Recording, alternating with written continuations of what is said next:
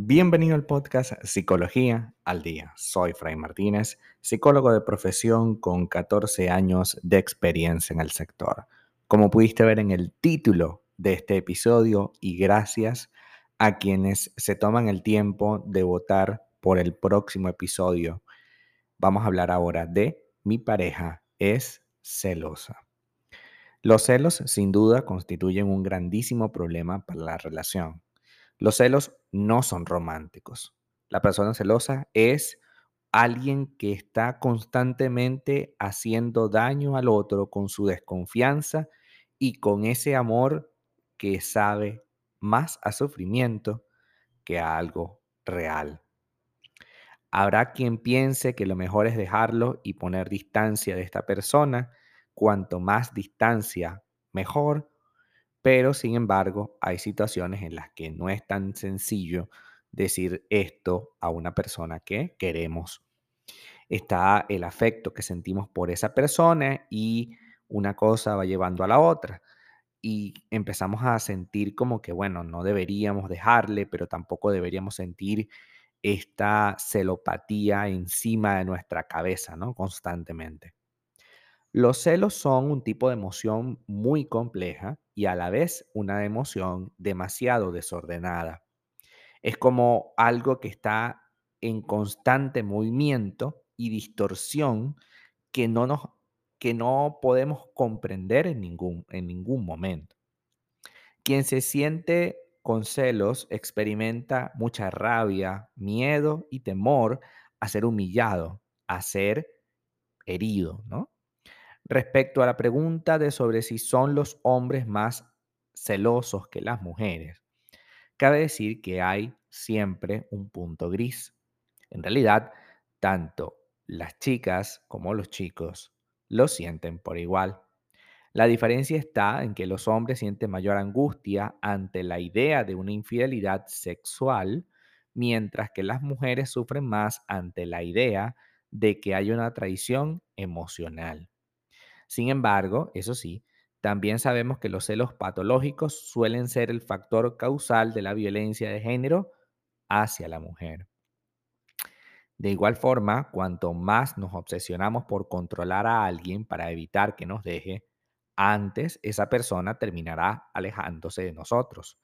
Porque los celos solo buscan minar al otro, es decir, quitarle su independencia para de alguna manera apresarlo, ponerlo en una jaula, ¿no? Una jaula de actividades que lo van arrinconando cada vez más para que pierda el contacto con amigos, familiares, incluso para que pierda el contacto con su independencia económica haciendo incluso que su pareja no trabaje para que siempre esté en casa. La idea del celoso es que tú no hagas absolutamente nada, que estés todo el tiempo a su disposición, lo cual es sumamente tóxico y profundamente eh, intimidante, ¿no? Si mi pareja es celosa, es más importante que no fallemos nosotros a la hora de poner límites. Si nos preguntamos dónde se sitúa esa frontera, ese límite, la respuesta sería cuando nuestra vida cotidiana se vea recortada. Si empezamos a dejar de hacer cosas para que tan básicas como salir a trabajar para evitar que nuestra pareja se moleste, allí lo habremos perdido todo. Intentemos no llegar a ese extremo, que no puedo salir a comprar la comida solo, sola, que no puedo dejar de ponerme un vestido porque a mi pareja no le gusta, que ya no puedo quedar con mis amigos e incluso con mi familia porque incluso la familia tiene celos. Tener prisa todo el tiempo por llegar a casa. Dejar de usar el móvil en casa o usarlo a escondidas para que no se dé cuenta que lo estás usando. La comunicación entre la pareja es una vía de dos sentidos donde hacer llegar necesidades y recibir respuestas, donde podemos informar sobre algo, responder sobre algo y comprender sobre algo. Si mi pareja es celosa, le haré ver las consecuencias de su desconfianza y el coste que tiene ese comportamiento. Hay que hablar sobre el origen real de ese miedo, trabajar en la relación, ir a terapia y promover que esa persona trabaje en sus celos. No podemos olvidar que los celos trazan una em, situación demasiado delicada para la relación, ya que plantean un elemento de desconfianza que puede ser muy difícil de llevar a cabo. Una relación sana exige que sus integrantes se hayan resuelto en sus propios miedos y vacíos. Por ello, siempre es recomendable en estos casos pedir ayuda profesional. Es necesario poner condiciones y ser asertivos a la hora de defender nuestros derechos. No se trata de sentirnos constantemente vigilados o tener que pasar una foto o hacer una videollamada en cada momento que tengamos.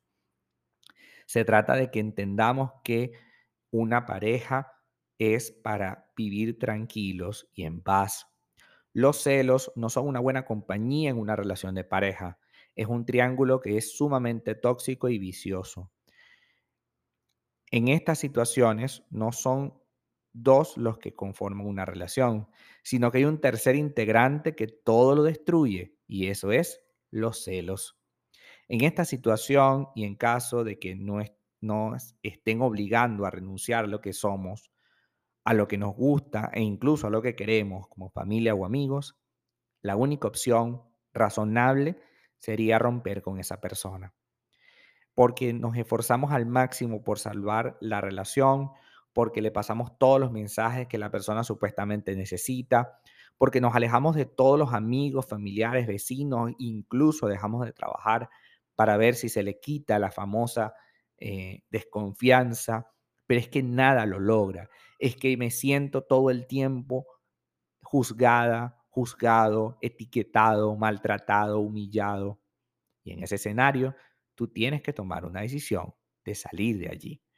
Si esta persona no está dispuesta a trabajar en un punto medio de estos celos sumamente patológicos, por mucho amor que haya entre ustedes, esto está condenado.